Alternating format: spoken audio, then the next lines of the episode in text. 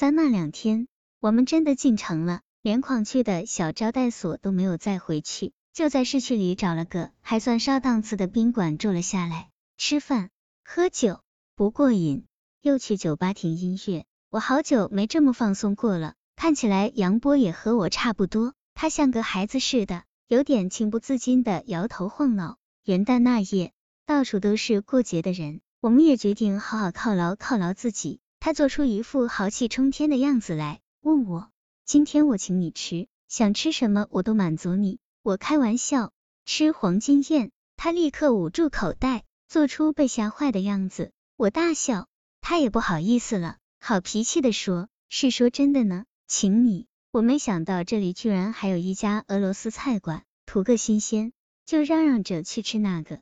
果真去了，两人都没吃过，只会照着菜谱上书里。曾经看过的熟悉的字眼奔过去，我们同时喊出一个菜名，都忍不住要发笑。这种感觉仿佛孩子一般，带着欢喜和捣乱的成分。吃了饭，不想回旅馆，杨波主动提议找个茶馆再坐一会儿。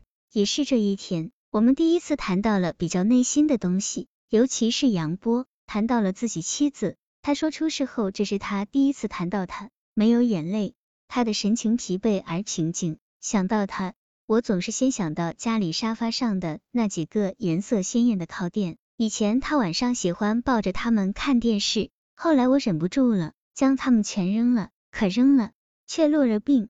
晚上有时候睡不着，甚至想不起他的样子，那几个垫子却一定是在眼前的。我无语，只是默默听着。男人的脆弱和坚持令人心疼。那晚我们聊到很久，事实上。人都需要倾诉，虽然平时我们习惯了包裹自己，总觉得说给别人，除了不理解，就是再伤一次自己。可积郁已久的东西爆发出来，真令人难以承受。对我来说，同样很久没有这么仔细、温柔的检点内心的世界了。张平没有时间听我说这些，即使有时间，夫妻之间又哪里能有这样的心情，听对方说些不着边际的感受啦、感觉啦什么的。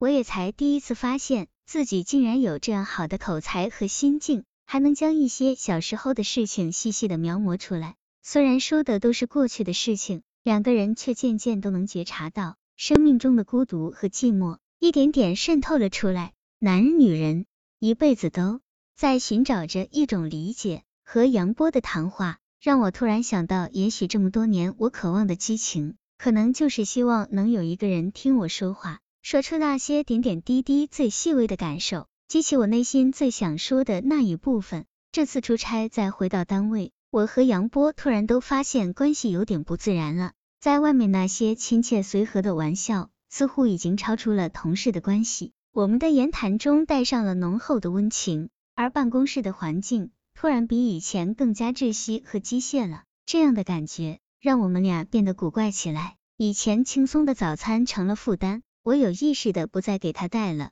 而他和所有人都开玩笑，可就是躲开我。这样的变故在成年男女之间，不是在沉默中爆发，就会在沉默中灭亡。我承认，一想到杨波，我的内心就会出现一股奇怪的暗流，这是多年婚姻生活里没有的现象了。男女之情好像突然被唤醒了一样，内心总是充满着一阵阵的幸福和焦虑，想见他。